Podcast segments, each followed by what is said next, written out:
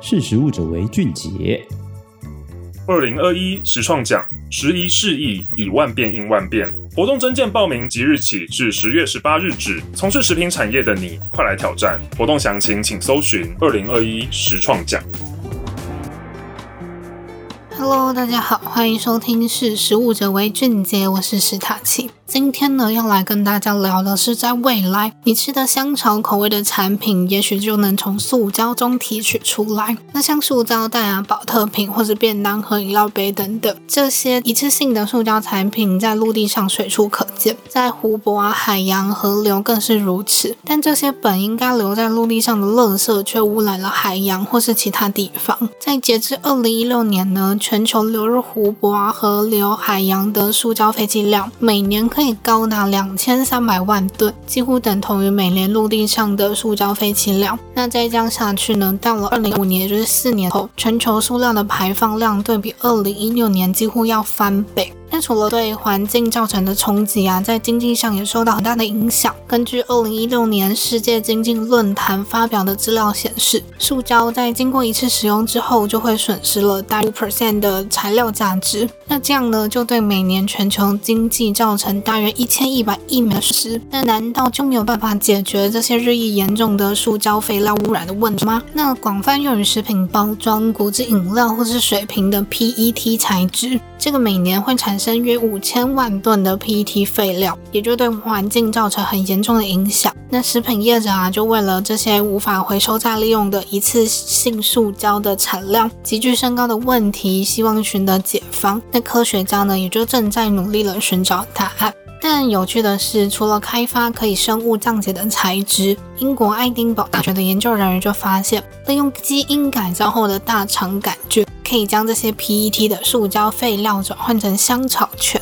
那先前呢，有一个法国生物技术公司，它研究出以堆肥叶子中所发现的一个叫做枝叶堆肥角质分解酶，简称 LCC。这个酶呢，它可以分解 PET，那将 PET 转换成塑料 TA。那这个呢，是目前研究报告中降解生产能力最高的。那经过降解后呢，这个材料又可以用于生成新的 PET。那再加加上过去虽然已经有研究显示出可以将 PET 降解后的塑料 TA 转换成香草酸，那这个香草酸呢，就是合成香草醛的前驱物质，但没有技术可以直接从 PET 中获取香草醛。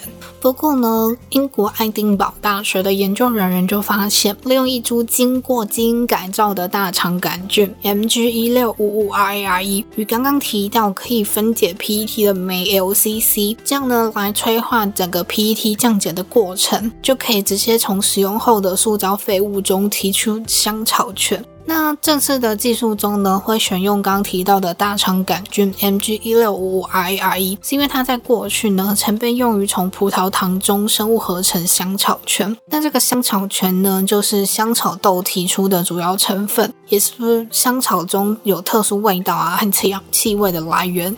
那从香草泡芙、香草冰淇淋、香草蛋糕到香草风味的香水啊、护手霜等等。其实在我们生活中，只要从乳制品、烘焙食品到甜点、酒、香料，甚至香水、化妆品，都可以看到香草的踪迹。那虽然研究人员表示呢，这次利用大肠杆菌所分解塑料所产生的香草醛也适合人食用，不过呢，还是需要进行进一步的实验测试。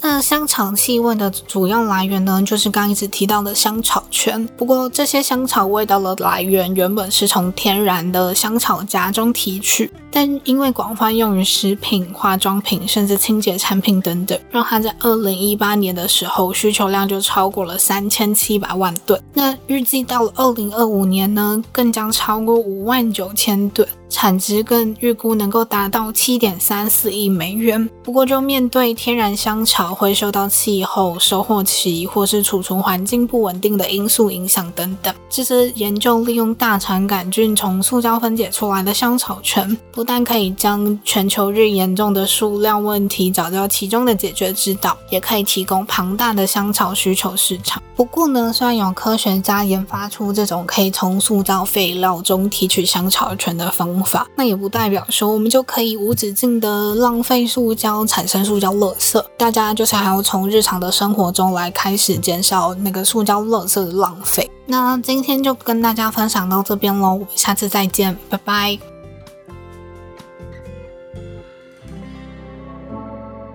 识食物者为俊杰。